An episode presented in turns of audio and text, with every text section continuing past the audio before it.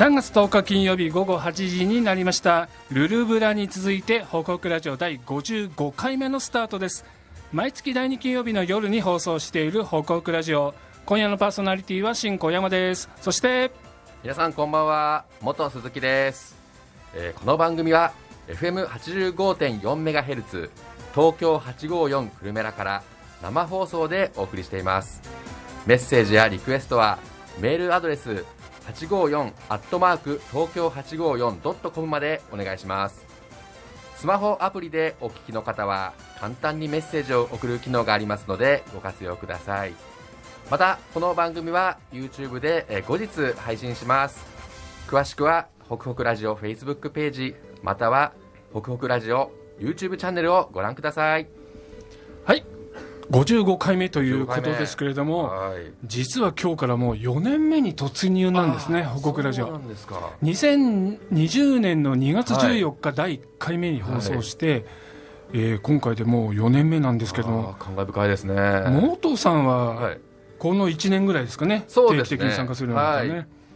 もうあっという間の4年で55回目ということでね、本当にたくさんの方に出演していただいて、聞いていただいて、ありがたいですね、ということは単純にかけるにすると100人以上のゲストを招いた本当ことですよね。そうだね、それぐらいの人は来てくれてるってことですね。素。晴らしいですね。いやー。本当はね、月に1回の放送なので、3年だとね、36回ぐらいなんですけど、なぜか55回もやってる、はい欲張っちゃってますね、はい。お正月スペシャルやあら、そうですね、はい。この前の吹奏楽スペシャルとか、はい。5週目も放送したりしてるんでね、楽しかったです本当に楽しくやらせていただいて、まだまだね、呼びたいゲストね、元々まだまだたくさんいらっしゃいますからね。まだまだいますこれからもバリバリ100回目指してい。きたいと思いますが、はいよろしくお願いします。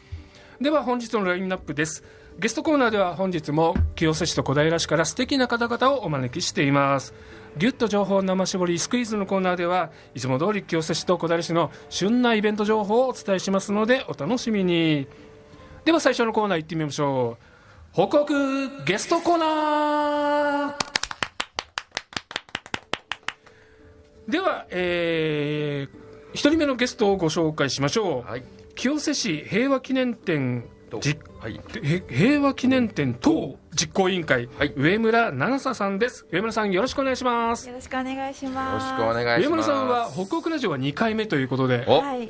もうラジオは北国だけではなく他の番組にも出ているという噂も聞いておりますので、はい。もうラジオ慣れしてベラベラ一人でも喋れちゃう感じだと思いますが、今日もよろしくお願いします。よ。ろしくお願いします、はいよろしくお願いします。で今日は、えーアシスタントで。はい。ちょっと元原さん紹介してもらっていいですか？はい、今日はですねこの平和事業の,、うん。のですね実行委員会の事務局を務めています、はい。清瀬市のシティプロモーション課の根津正美さんにもお越しいただきました。姉さんこんばんは。こんばんは。よろしくお願いしま。ます。よろしくお願いします。姉さんはこの前ねゆったり清瀬にあゲストで出たはい。出ていらっしゃいましたね。私生放送聞いてましたけれども。ありがとうございます。もうラジオ慣れして全然大丈夫な感じですかね？とんでもないです。まだ緊張しています。いやいやいやいや。私も緊張してます。なんていうことでね、まあ、今日はこのメンバーで楽しくやっていきたいと思いますがじゃあ進行はね姉さんよろしくお願いしはいお願いします。ますよろしくお願いします。じゃあちょっと最初に私からちょっはいはいと指を切っていいですか、どうぞ実はですねお知らせがあるんですよ、なんでしょはい。来週清瀬でこう平和に関するううん。ビッグイベントがあるというふうに聞いてまして、えー、もうぜひねこちらあのしっかりとおお話を伺っていきたいと思います。なるほど。で最初にですねちょっと私はちょっと上村さんに聞きたいことがあるんですけあどうぞ。お願いします。はい、清瀬ではその今回だけじゃなくて、うん。平和に関するイベントを結構盛んに定期的にやっているというふうに聞きましたけれどもどんなことをやってらっしゃるんでしょうか？はい。えっとちょっとその前に、はいはい。清瀬の平和事業の歴史を紹介したいと思いはいます。お願いします。はい。かなり昔に遡るんですけれども、ええ。昭和57年に市議会で比較清瀬市宣言をしたことから清瀬の平和事業はスタートいたしました。比較清瀬市宣言。宣言。昭和57 57年。もう当然上村さん生まれる前の話だもんね。はい。昭和だもんね。しんさんしんさん。え？実はね私もまだ生まれてないです嘘。そ んな差つけないでよ。俺生まれてるわ。小学校小学生だなもう。ちなみに根津さんは。大丈夫です。生まれてます。あらああよかった小学生には入ってない。ああまあまあちょっとそれはさておき、はい。上村さん。でそれでどうですか？えっと、それ以降にですね、うん。清瀬市では平平和事業として平和記念展と平和記念展を開催したり、はいはい。小中学生を8月に広島に派遣するうん。ピースエンジェルス事業などを続けてきました、はいはいはい。ちなみに私も小学校6年生の時小六でに、はい、参加してきました、いいですね。はい、そして実は私の長男もお広島派遣に参加していて上村さんとはい一緒にあららやっていました。あはい。そんなご縁があるんですね。そうああそなんです。れは、同じ学校いえ私の長男はあの中学生でうん。行っていますね。ああそうか。上村さんは小学生の時に行った、おー。いいですね。そういう世代を超えて一緒にそういうものに派遣されるっていうのもねつながりが深まっていいですね、お素晴らしいですね、うん。はいそれでその後ははい、はい、その後、はい。平成18年には今の形の平平和記念展と実行委員会ができて、うん市民中心となって平和事業になっています。いな、はい。この実行委員会なんですけれども、はいはい。まあ、事務局はもちろん清瀬市が務めているんですが、はい。みんな清瀬市民の方で、組織されていて、あの有識者と呼ばれる人がいなくて本当に市民で作っているあの平和記念展です手ね。作りっていう感じなんですね、はい。ああなるほどはい、この実行委員会が中心となって年に3回市内で平和記念あ平和フェスタ in 共生というものを開催しておえー、ります。そんなにやってるんですか、はい。すごい。で実はその平和記念展と実行委員会に、うん。まあ、学生さんの委員さんが高校生大学生の委員さんがいらしてはいはい。あの上村さんもそのうちの一人なんですけなるほど。れども。はい、上村さんは実行委員会に入ったきっかけとかあとはいつ頃からと実行委員会に参加しているんですか？うん。えっと、私は、えっと、大学にな生になるタイミングで、うん。えっとまあ、お便りをいただいていてそのはい。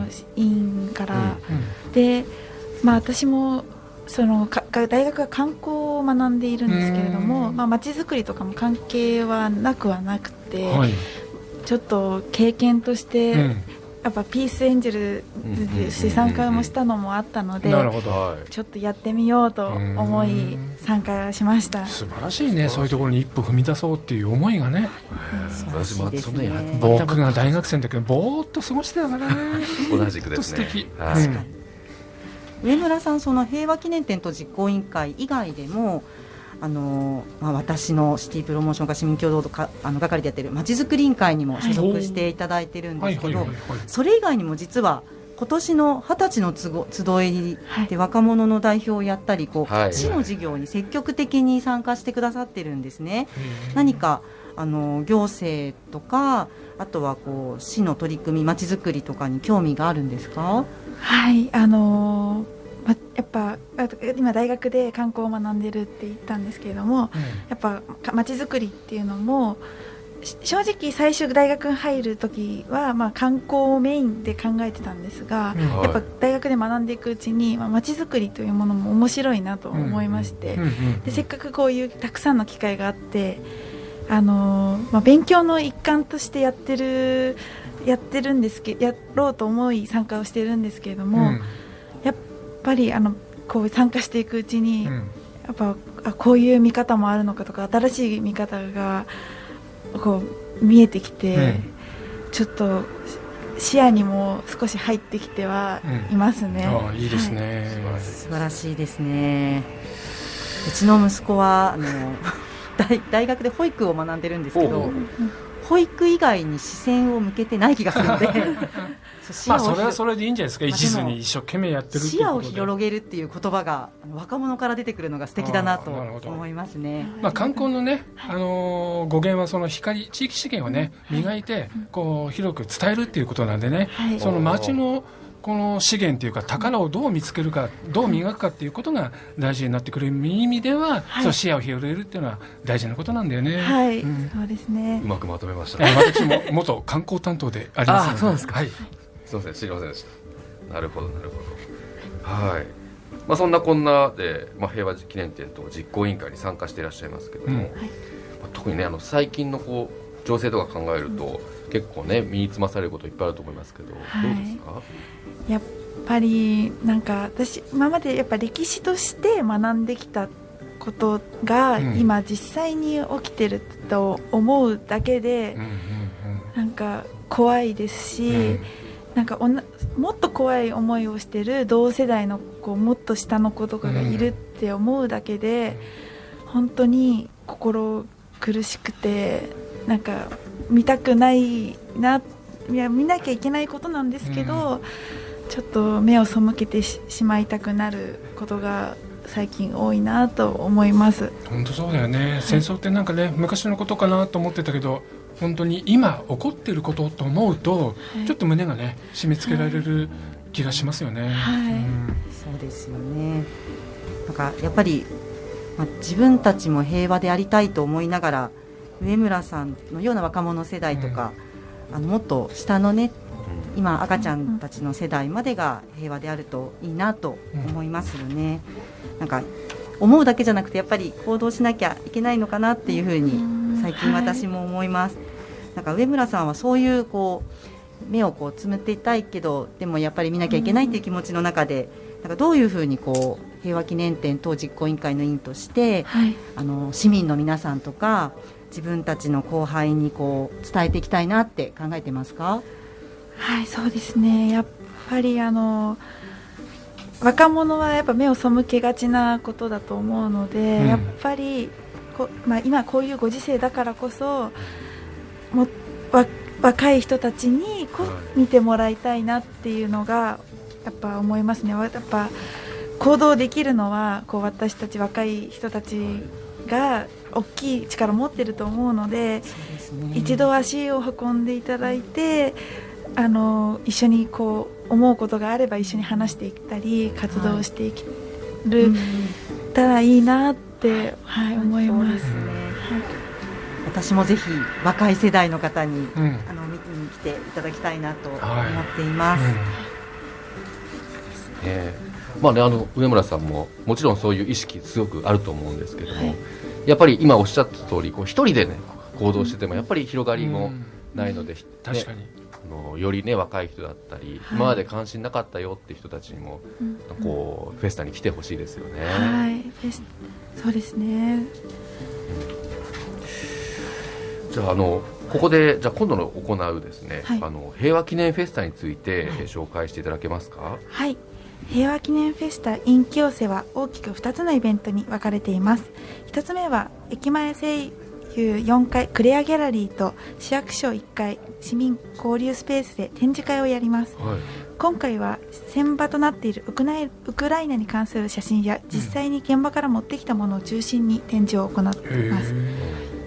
とあの実際にウクライナの戦場に行かれた方がですね、現地で撮った写真とかを展示しているので、あの本当にあの私も拝見していて痛々しいものばかりだったんですけれども、うんあのやっぱりリアリティがあるっていうんですかね、はい。あのテレビの画面越しに見るのとは違うのをちょっとはい。写真からこう受け取ったような感じがします。写真って迫力がありますからね。そそれがこうダイレクトに伝わってくるっていう感じなんでしょうかね。ですね。うん。だからもう今だからこそ本当に見ていただきたいなと思います。それが今現実に起こってるっていうことがまたはい。怖いし、はい。なんとかならないかなと思いますよね。で展示はですね3月6日月曜日から始まっていて、はい、えっと、19日の日曜日まで展示を行っております、はいはい、そして、えっと、3年ぶりにはい。講演会を開催いたします、ええいいですね。はい、今までは著名な講師をお招きしていましたが今回は実際にウクライナに行って止血体などを届ける支援活動を行っている方にうん。講演していただきます、うん。加藤秀一さんという方でうん。普段は普通にお仕事されている方なんですが、と本当に国際政治学の先生とかジャーナリストではない一般の方なんですけれども、うん。昨年ウクライナ危機を機に一般社団法人を立ち上げてウクライナ現地まで医療物質や食料を届ける支援活動など、すごい行動力のある人だね。ね。はい支援活動を素晴らしい。されている方でへそんな加藤さんから見うん。たウクライナの現状をお話しいただきたいと。本当に、ま、生のお話が聞けるっていう、はい現地のお話がリアルに聞けるってことなんですね。そうですね。そうん。ので、その戦場で撮った写真をこうプロジェクターでスクリーンに映して、はい。それをこう見ながら、うん。あの現地のお話をしていただきます。ね。ああ、それはいい機会ですね。また平和への思いを歌う歌手の佐藤雅子さんのうん。ピアノ弾き語り、そしてサンタマ青年合唱団による合唱も予定しております、もうそんなの聞いたら泣いちゃうかもしれないな。盛りだくさんですね。ね心震えますよ。はい、平和について考えていただくことが中心となるのですが、うん。イベントとしても楽しいものにしたいと思っておりますので、ええええあのぜひたくさんの方に来ていただければと思います。ー楽しみですね、この講演会はですね来週土曜日、はい3月18日のうんはい。午後1時半から開演して、うん開演します。で場所は京成駅前のアミュービルホールのと7階ホールですね、で午後1時に会場です。はい、ぜひお越しください。この講演会はなんか申し込みかなんかは必要なんですか？申し込みは不要不要でしてあ。の無料であの行いますので。じゃあその3月18日の、はい。えー午後1時半から、い。その時間に、えー現地に行けばいいということですね、はい。アミュービル7階のホールですね。はい、ありがとうございます、ぜひお待ちしておりいやますーこれはね聞いてみたいと思いますね。はい。ね根津さんも、まあ、事務局として今多分準備で一番忙しい時期だと思いますけども、うんもうぜひ成功させていただければと思います、もちろんです。頑張ります。はい。本当いいですね。絶対行きますのでよろしくお願いします、よろしくお願いします。お願いしますちょっと一つねメッセージご紹介してみるでしょうかね、あのー柳瀬五郎さんからメッセージラジオ慣れしている課長係長そしてまちづくり委員会のマドンナナーサさん。こんばんは聞いてます。ってことです。平和記念等実行委員会の日頃の活動頭が下がります私も大学時代は点々点以下自粛だそうです。五郎さんの大学生時代どうだったんでしょうかね。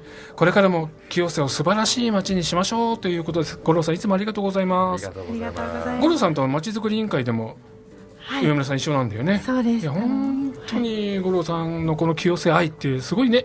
うん。いやー本当に素晴らしいですよ、はい。もう本当に何度かお邪魔させていただいたこともあ本当、るので、うん本当にありがとうございます。はい、いやー今日もいいお話聞きましたね、いうん。やこれからはちょっと困ったら上村さんにゲストを呼べば間違いないですね本当だね。もう準レギュラーと上村さんのことを呼んでももう大丈夫そうですかね。はいいですね、うんうん引き続きよろしくお願いしお願ますいします。あのそろそろお時間になっていってしまいました、はい。えー今日はいろいろとありがとうごありがとうざいました。改めてあの本日のゲストは清瀬市平和記念展等実行委員会の学生委員上村七沙さんでした上村さん根津さんありがとうございましたありがとうございましありがとうごた。ざいまはい、えーここで一曲お聴きいたしいただきましょう本日のゲスト上村さんのリクエスト曲ミセスグリーンアップルソランジでございますお聞きいただいているのは東京854久留米ら北北ラジオです。それでは2人目のゲストをご紹介しましょう。武蔵野大学アントレプレナーシップ学部三原陸斗さんです。三原さんよろしくお願いします。よろしくお願いいたします。お願いします。まずこの、耳慣れない言葉、アントレプレナー学部、じゃあシップですね。アントレプレナーシップ学部。もうまず間違っちゃってるよね。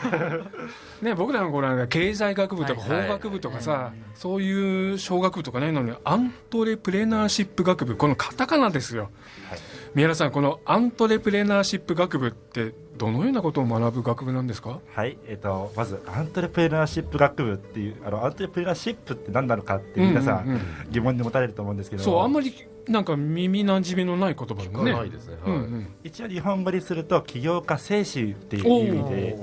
起業家ではなくて、起業家についての、かん、あの、精神を学ぶような学部であります。ああ自分でこう業を起こそうっていうはいことを学ぶっていうことなんですね。はい。実際にやっぱ学部のポリシーとして、うん自分の思考や思考と行動で世界をより良い場所にできると本気で信じる人を増やすっていうのが学部のポリシーとしいてやあります。ー、崇高な目標があるね。セッキー、あはい今、セッキーにもスタジオ入ってもらったんですけど、セッキー、学生時代そんなこと考えてたかね？いやー私法学部だったんですけれども、遊ん。でた時の方がいいんじゃないですか？もうね、社会を良くしようっていう、自分の力でっていう、そういうことを学ぶ学部っていうことですけ素ど、晴らしいですね。宮野さんはどうしてこの学部に入ろうと思ったんですか？でも本当に今聞いてほしい質問を聞いていただきました。おもともと僕あの母親が保育士ということもあって、うん。うん。幼児教育にもともと興味がありまして、おなるほど。でも保育士って、子供たちに関われる人数でやっぱ多くてもやっぱ4000人とかそれぐらいの人数だなって思ってちょっと僕欲深いんで、はい。うんもう世界中の子供たち全員と関わりたいなって思っていやいやいやいやいや。その可能性があったのがこのアントレプレナーシップ学部っていう。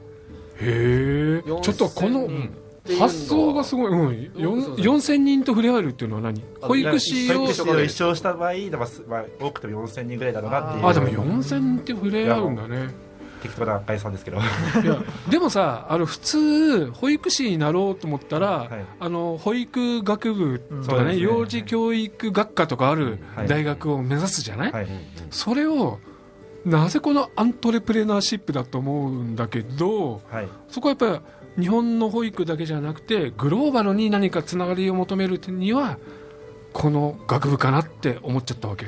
もちろんそれもあるんですよ、うん。正直なこと言うと単にワクワクしたから、ワクワクした。おいいですね。あこのアントレプレナーシップっていう言葉にまずワクワクした。ワクワクしちゃいました、えなんかる夢がありそうだなっていう感じがしたんだ、おおいいですね。わかりますね。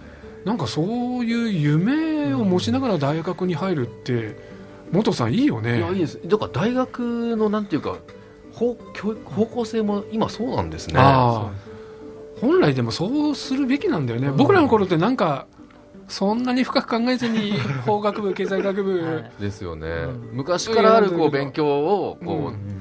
続けてるみたいな感じですけどうん。も、自分で何かしようというよりもそういうもう発見されている学問をただ学びに行くっていう,、そんな感じだったけど、今はなんか違うね、自分たちの学部の授業でも、うん。えっと、社会でも新しい価値をあの生み出すためにはどうすればいいのかをもうグループのみんなで話し合ってそれを実践するまでを含めて授業でやったりとかなるほど。行ったりしてます。じゃあもう先生の講義をこう黙って聞くというよりも、新しいことを作り出すために学生同士でディスカッションしたり先生方とそういう討論したりしながら新しいなんかもう新時代を築く光をこう見つけていくっていう感じなわけだね、はい。じゃあ授業も楽しくてしょうがないね。もう楽しいですね。やっぱもう実践が9割。僕が学部なので座学1割実践9割のこの学部でとにかくチャレンジしてみよう。とにかくやってみようもう追求させられる学部でとても楽しいです。それ武蔵野大学っていうのは全体的にその学部だけじゃなくて他の学部もそういう傾向があるのかしら、やっぱデータサイエンス学部とか、うん。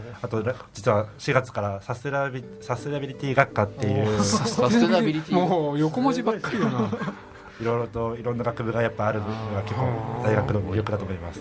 やっぱそういう大学もそういう柔軟性を持って新しいところに切り組んでいかないといけないっていうこともあるのかもしれないね、はいおおじゃあもう日々もう大学行くのが楽しくてしょうがないっていうはい。三原さんですけども。なんか小平にもゆかりがあるってさっき聞いたんですけど小平に寮があるの？はい、えっと、武蔵野大学のこの学部自体が1年生が全員全寮制でして。あ全寮制なのはい全寮制です。その寮があるのがうん小平市の鈴木町。おおで、あの寮がございますで寮寮生活ってどうですか？寮生活とにかくもう授業でやったことも含めてそれをすべて、うん。家に帰ってからもみんなで実践とかミーティングも含めて話し合ったりできるので、うんうんもうとにかく24時間もうひたすら考えまくる。ずっと合宿だ、寮でもそうやってなんかもうディスカッションが花が咲いちゃうわけだ。はい。いやいやいや本当合宿だね。ね楽しそうですね。楽しそうですよ、本当に。になんか熱い学生生活を送ってますね、はいなんかそんな寮でもいろんな活動もしたりしてるっていう話もありますけれども、なんか寮の活動なんてあるんですか？はいえっと自分自身で言いますと、うん。えっと、最初にやったのが、えっと、あの北九州市の市議会議員の方をお呼びして講演会を行ったりとか、へー。あと12月2020昨年の12月には、うん。あの小平市の市長さんをお呼びして、タウンミーティングを行ったりしました。なんかアクティブだね。素晴らしいです市長小平市長小林陽子市長をはい。招いて、えーそれ三原さんが声をかけたの？はい。あのたまたま隣に座っていた人がうん。小林市長さんだったのでちょっとをぜひ来てほしいとお願いしたら快く受け入れていただきました。そのたまたま隣に座っていたというのは、はい。あの勉強会ですね。そうでございます。K アップです K アップ。小平市職員自主研究グループの K アップっていうのを、はい。私とかがあの主催しているんですけれども、はい。そこにね三原さんも何度も来てくれて、はいその時のある1回で、まあ、はい。小林市長もね参加してくれた回があったんですけどその時にたまたま隣に座ってたんだよね、はい。隣に市長が座ってるなんて時緊張しなかった、私いいましたそれ。いた？いたいた。えっ、と公演はあの中野区。あ中野区の酒井区長が今講演してくれた時。ああの時の。はい。あ初め隣に座ってる人が市長なんて思わなかったでしょ？思わなくってちょっと名刺をいただいた時に「いっ!」と。でもそこで「えっ?」てこう昼分だけじゃなくてうちにの寮に来てくださいっていうふうにこう切り返すその 勇気が勇気と度胸と発想の転換が設計やっぱすごいよね。す。ごいね、まあ、学生でこう名刺持ってるなかなかないと思うんですうんよね、そこで持ってるっていうのもすごいですし、はいまあ、市長って分かってそこでこうアクションを起こすっていうのはなかなかできないですよ。やっぱねそういうのもはい。日々のそういうアントレプレナーシップ学部のねあのみんなの話し合いの中でこう磨かれていくんだろそうね。きっとね。そんな K アップ何回か来てくれてますけど K アップの印象宮原さんから見てどうですか？学生から見てップの印象。一言言うと、うん。こんな熱い公務員がいるのかっておおなんか嬉しいな嬉しいね。そういうふうに言ってもらえると、驚きでしかないです。もうすごい刺激をもらえて、うん。なんかこんな僕公務員のイメージがもう180度変わったと言っても、はい、それまで公務員のイメージっていうとやっぱり窓口で住民票出して硬くて融通効かなくてっていうようなイメーージジですよね。だったんですね。ところが K アップに行ったらあそこに来ている公務員たちってちょっと熱い人が多いしね、うん。皆さん熱くてしかもこんなイベントをもう定期的にされてるっていうのがもうすごいなって感じました。なんか印象に残ってる言葉とか人とかってありますか？いやもう中野区の区長さんの坂田酒井さん。酒井さんですね、酒井さんが来ていらっしゃった時に、うん。もう今まで行政の取り組みとかを全然あまり関心がなかったんですけども、はいはいはいはい。中野区がしっかりとあの市民あの区民の人たちとコうん。ミュニケーションを取っていたっていう、うんうんうん。そういった取り組みをやってるんだってことにすごい驚きを覚えました。いや酒井さんはねまたすごいからね。すごいね。やってること本当地域に出て自分でいろんなことを仕掛けている人でもあるので、まあ、そういう人からだからこそねああいう熱い話ができるんだなと思いますけれども、この前もね、あのー前三鷹市長の清原市長の会にも三原さん参加してくれてましたけど、はい。あの会もなかなか熱かったですよね。暑かったですね自分が幼児教育にとても興味があったこともあって、うん。あのこうやっていろいろと教育とか、まあ、福祉も含めてやられていることにちょっと驚きました。うん、そう清原さん、今ね、国のあの子ども施策にも大きく関わっていることもあるので、んそんな話はね、やっぱり三原さんの今のなんだろう考えている方向性と一致するところがあって、やっぱ学びが大きかったですかね。うんそんな三原さんなんですけどもね、その学生の、てか大学の活動だけではなくて、はい地方創生ベンチャーサミットみたいなのもなんか参加してるって聞いたんですけど、これ何ですか？地方創生ベンチャー連合とかですね。はい、どういうか、活動ですかね？えっと、今私が、えっと、インターンとしてあの関わらせてもらっている一般社団法人の熱意ある地方創生ベンチャー連合という、はいはいはい。あの一般社団法人がありまして、うん、そちらが、えっと、実態さんとベンチャー企業をつなぐ架け橋を行っているお団体でそれが年に一度もう、あのー地方創生にも取り組んでいる、うん。あのくあのー企業さんだったりとか自治体さんだったり官僚さんの方々を集めて、地方創生のサミットを行ったっていうのがありましてそれにそれに関わらせていただきました。それに、えー、皆さん事務局として関わってるんですか、はい。おすごいですね。そうするとまたそこでいろんな方々と出会いもあったりしてはい。いろんな人の話を聞いて楽しくてしょうがないね本当に。刺激しかないです。おそこでなんか出会った人たちでなんか印象に残ってる人とかってありますか？そうですね。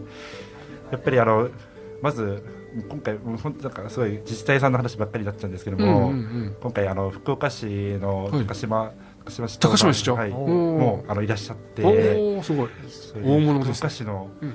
そんなベンチャー企業をどんだけたくさん集めようとか、誘致も含めていうん。ろいろ活動されてるんだなということにすごい驚きを覚えたのが結構印象にあります、うんそうするといろんなここここに来ていろんな公務員の方々、うん。首長さんも含めてお会いして、公務員って面白そうだなっていうふうに思い始めたりしてない、ちょっと思っております。今ええ。お嬉しいです。保育士もいいけど公務員も面白そうだななんていうふうに思ったりも。はい。ちょっと今考えいやそうですね。でもまだ、ね、宮原さんこれから今1年生でこれから2年生になるところでね、はい。だからまだまだこれから学びがあるので、今ね方向性を決める必要はないし、ないですないです、はい。もっともっといろんな人と会っていろんな人の話を聞いてねはい。あの未来を切り開いていってもらいたいなと思いますけれども、そうですね、こんな若者がいるって関どい、やなんか心強くて頼もしくてすごいよね。すごいこんだけこういろんな人と関われるってなかなかないですし、私、うん実は高島市長、一番尊敬しているあ方なんで、本当に、うん。はい、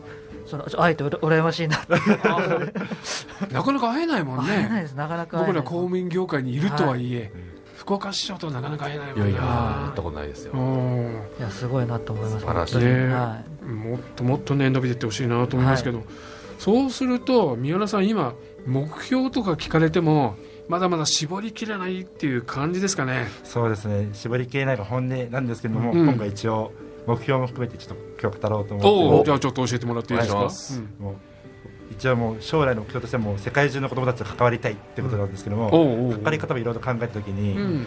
あの子どもたちに直接関わるのではなくて、うん。今育児とかが大変な保護者の皆様のはいはい。育児のサービス、サポートができるようなサービスを僕は今後作っていきたいなと今このラジオで宣言したいと思います。おちょっとじゃあ方向が少変わってきたってことだね。そうです。保育士として直接子どもたちをお世話するっていうようなはい。イメージを高校時代は持ってたけれども、はい。少し今のこの1年間の学びではい。それだけではなくてちょっとそれをサポートする側にはい。育児とかはい。子育てをサポートする側に回ってみようかなって思い始めた、はい。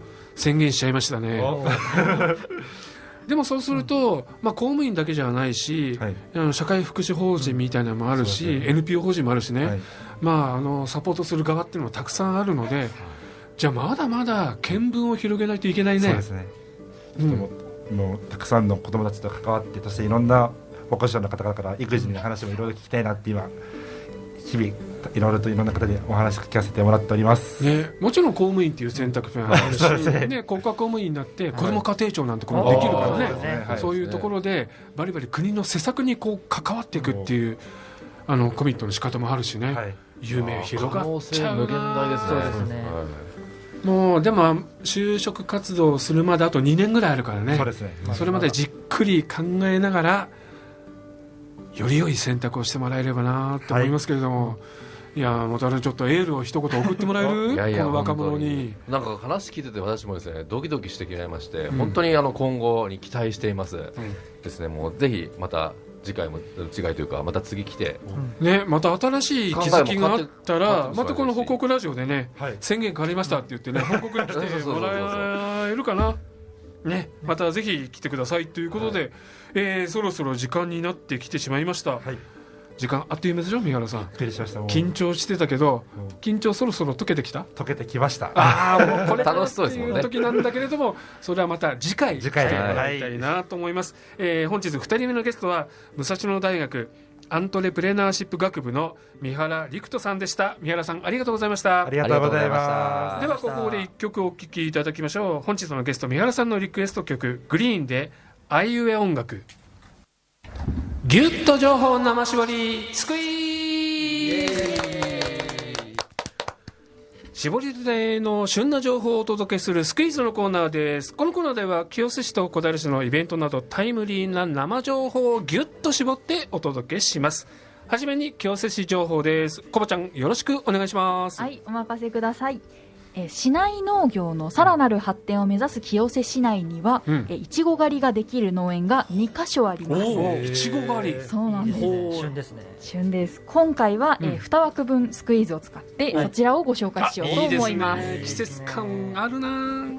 はい、ではまず1箇所目です。うん。1箇所目は、えー田中ストロベリーファームさんです。おえーこちらは清瀬駅からバスで10分ほどの距離にあります、うん。えー田中ストロベリーファームさんのいちごは、同じく清瀬市内にある創作和菓子ほのかさんのいちご大福であったりとか、あとスイーツガーデンノイさんのケーキに使われるなど、うん。地元にえー深く愛されるいちごなんですねそんないちごが30分食べ放題のいちご狩りは、うん。えー現在受付しております。はい、ご予約は田中ストロベリーファームのホームページの申し込みフォームから、えーできますので、はい。ぜひ申し込んでみてください、うん。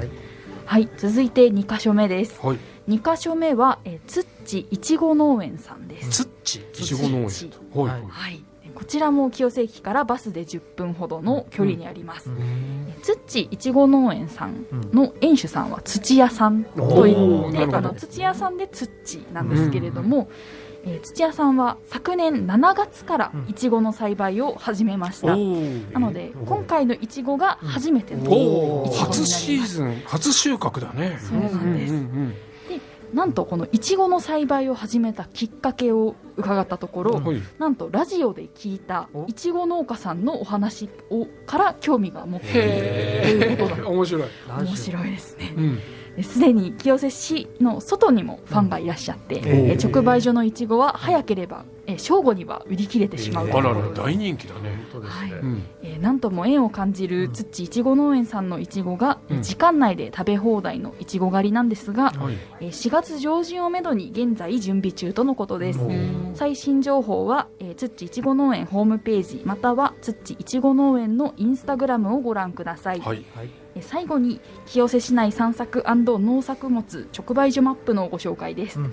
いちごをはじめ旬の野菜果物などの、えー直売所を紹介している、はいはい。えーマップになります、うん市内の各公共施設で配布していますのでぜはい。ひチェックしてみてください、はい。いいですね。うん。いちごこれから美味しい季節だしね。はい。案外清瀬市で摘み取り農園があるって知らない人も多いんじゃない？うん。そうですね。多いと思います。ね。多いです。コバちゃん知ってた？いやもうお恥ずかしながらね。初耳でした。でも地元産のいちごをね自分で摘み取って食べれるなんて本当最高だし、それが洋菓子屋さんとか和菓子屋さんにつながっててはい。そこでも食べられるってまたそれも美味しい情報だな。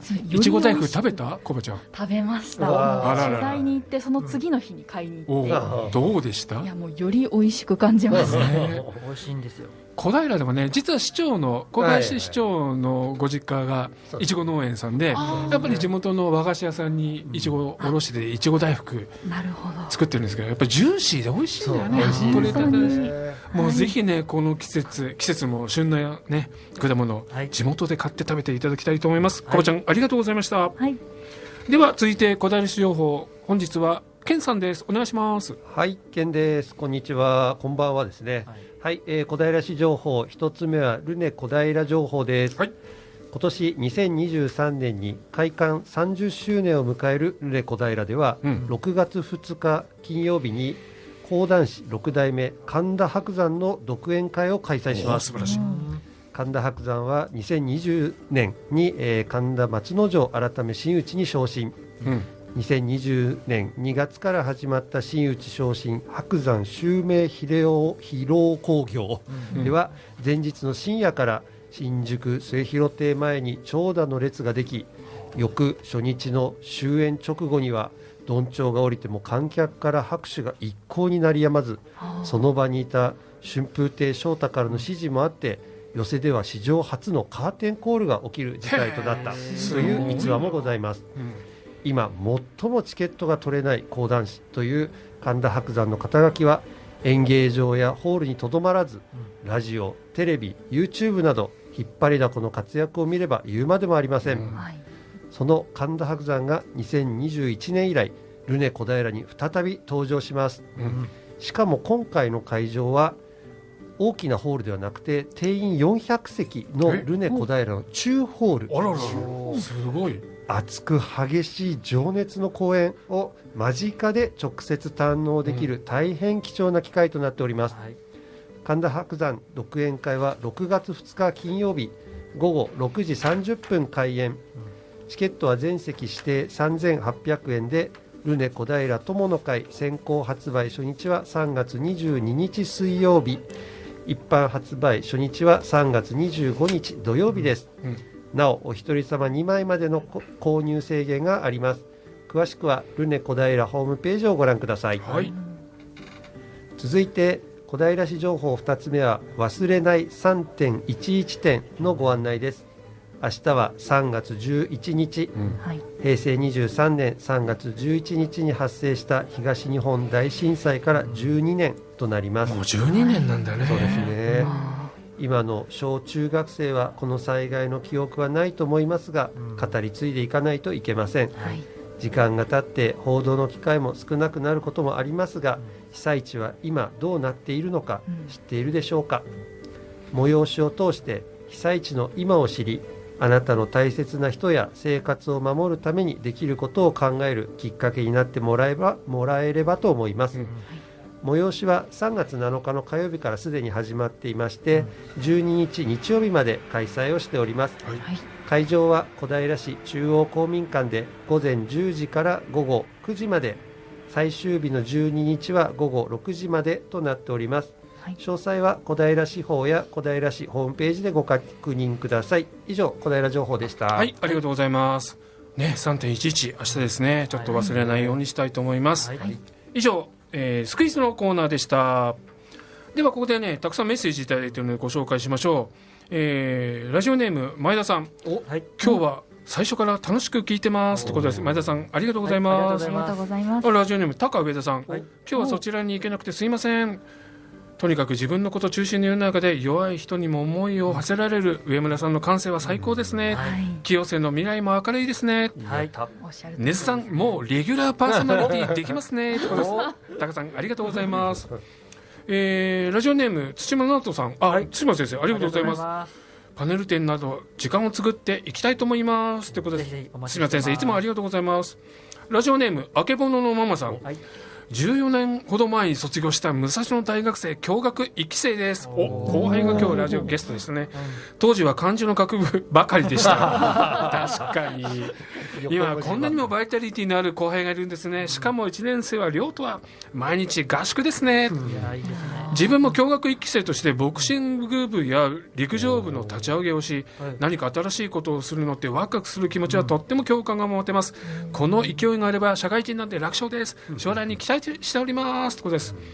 一つ言葉を送ります。優れるな、異なれです。うんなんでしょう？また今度解説お願いします。ラジオネーム、しめゆきさん。あ、しめゆきさん、いつもありがとうございます。アミューの、アミュービルのイベントでは、買い物ついでにちらっと寄ることがあったんですが、こういう取り組みの一環だったんですね。観光を考えるって地元についてどれだけ語れるのかが大事だと最近思います。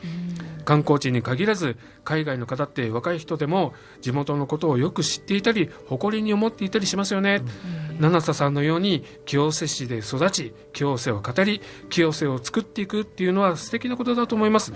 これからも活躍を応援していきますってことですあともう一つ、しめよさん、おかわりですね。つっちさんのいちご、すごく美味しいですよ。新規収の初収穫とは思えないです。ぜひ、だって、あ、もうしめよさん食べたんですね、つっちさんのいちご。私もぜひ食べてみたいと思います。皆さん、メッセージありがとうございました。では、ここで一旦 CM です。はい、番組もそろそろエンディングでございます。いや、今日は大学生2人がゲストだったんですけど、はい。コバちゃん、コバちゃんはまだ大学生に一番近いんだけどさ、どちらかという。コバちゃんは大体あんなふうに夢を語っていた大学生だったんですかね。ねもう恥ずかしながら。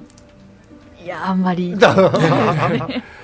いや、ケンさん、ああいう学生がこう地元にいるっていうのはなんか頼もしいよね。あ本当ですね,、ね我々もこう知らないだけでやっぱりいっぱいいろんなこと考えてる若者多いですよね。ね。本当すごい。なんか最近ね、若者がそう社会とつながらないんじゃないかなんて言って、言ったりとか、ね、市のイベントはなかなか若い人が参加してくれないなんて声を聞きますが、実はね、今日の上村さんや三原さんみたいに、はい地域のこととか考えてる学生ってたくさんいて、そうですね。私たちがまなかなかね、つながりを持ててないだけだってことだっていうことを改めて感じましたね。はい。うん、やっぱもうちょっとああいう人たちとつながりを持って、いろんな話を聞くと、なんか清瀬市も小平市も未来明るくなるような気がはい。席してくるよね。しますね、うん。はい。楽しみです。なんか本当もう十分なんか任せられるなっていう感じだし、そうですねもちろん私たちもまだまだ負けてらんないなっていうですよね。うことで、もうちょっとコバちゃん頑張んないとダメだね。そうですね背筋がもう伸ピートびました。自分磨きをするっていうかやっぱりもうちょっと自分たちも勉強しないと、彼らに負け,、はい。負けないっていうか、うん。負ける勝ち負けじゃないんだけど一緒にねやっていきたいですよね。そう一緒に街づくりができる、うん。彼らたちのパートナーとなれるように、はい。自分磨き僕らももうちょっとしていかないといけないかなとねはい思いましたね。新さんこれ以上磨くんですか？まだまだ磨きますよ。頭がつるピカになるぐらいまでっていう感じですけどね。ねかばちゃんもまだまだ清瀬市もね知らないことたくさんあると思うので、はい。もっと町のことも知らなきゃいけないしそうですね。その伝え方もねもっともっと勉強していかなきゃいけないかなっていうところでしょうかね、はい。い、や本当今日はいいお話が聞けた、えー回でした。はい、はいはい、えーそれでは北北ラジオそろそろお別れのお時間です。パーソナリティは新高山元春健さんコボちゃんそしてセッキーミキサーは西安ディレクターは高橋康でお送りしました。え次回の放送は4月14日金曜日午後8時からです。お聞き逃しのないように。では今夜はこの辺で。この後はアートマイのスクリーンショットです。き続き東京854久留米らでお楽しみください。それでは良い週末を。バイバイ。バイバイ。また来週。あまた来月だ。は い